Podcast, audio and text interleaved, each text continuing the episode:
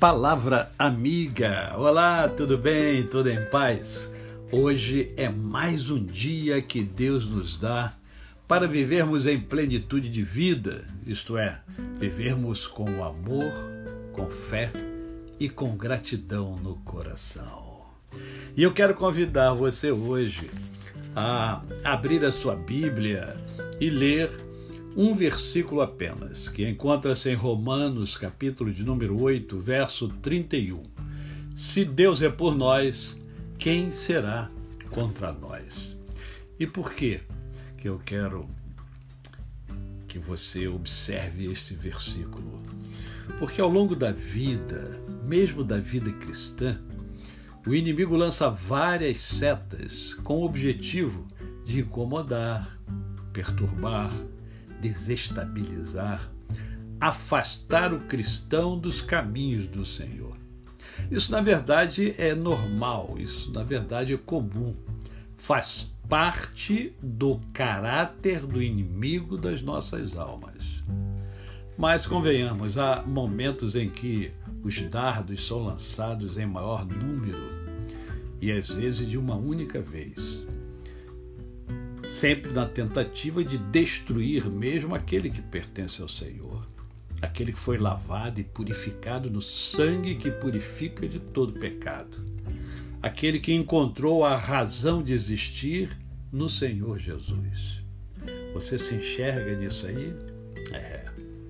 Certamente você já passou ou está passando por isso. Eu já passei várias vezes. É terrível, parece que uma avalanche de problemas desaba sobre você, não é verdade? Nada parece dar certo. Por mais esforço que se faça, as coisas parecem caminhar mal. O inimigo parece ter obtido a vitória, não é mesmo? Um desânimo imenso se apodera da gente você não sente mais alegria de fazer coisa alguma.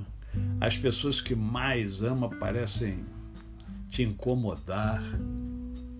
Você já passou por isso? Está passando por isso? A impressão que se tem é que está tudo consumado. A derrota é quase que aceita como inevitável para você. Lá no seu interior, por mais que você seja crente, leia a Bíblia, você sabe que não há mais certezas. Na verdade, a incerteza começa a dominar o seu interior. Uma certa prostração domina a sua alma. Você se sente desprovido de energia. Nada parece motivá-lo. As flores perdem a sua beleza o canto dos pássaros não é mais ouvido. Aquela música melodiosa que você tanto gosta já não encanta. O barulho da água já não é mais percebido como algo excepcional, embora o seja. Você se sente no fundo do poço. Acha que ninguém mais liga para você e que não há mais solução para o seu problema não enxerga as pessoas que o amam. Esquece a igreja que o acolheu durante muito tempo. Esquece os irmãos que o amam, que oram por você, que se preocupam com você. Você não consegue enxergar nada além dos problemas que assolam a sua vida em função dos dardos inflamados do maligno. E quanto mais você olha para os seus problemas, mais você vê os seus problemas. Isso já aconteceu com você? Está acontecendo com você? É, se está, eu quero que você se lembre do seguinte: Deus não desiste de você.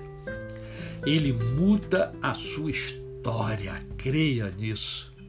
Ele vem mudando a minha ele promete e cumpre, é diferente dos homens. Os homens prometem e não cumprem. Deus não, Deus promete e cumpre. Há verdadeiros mananciais no Senhor. Deus sustenta. Deus revigora, ajuda a resolver todo tipo de problema. Sabe por quê? Porque Deus é Deus, Deus é soberano. Ele fez isso comigo várias vezes. E eu não sou diferente de você. Creia, Deus quer mudar a sua história. Permita que ele mude. A você o meu cordial bom dia.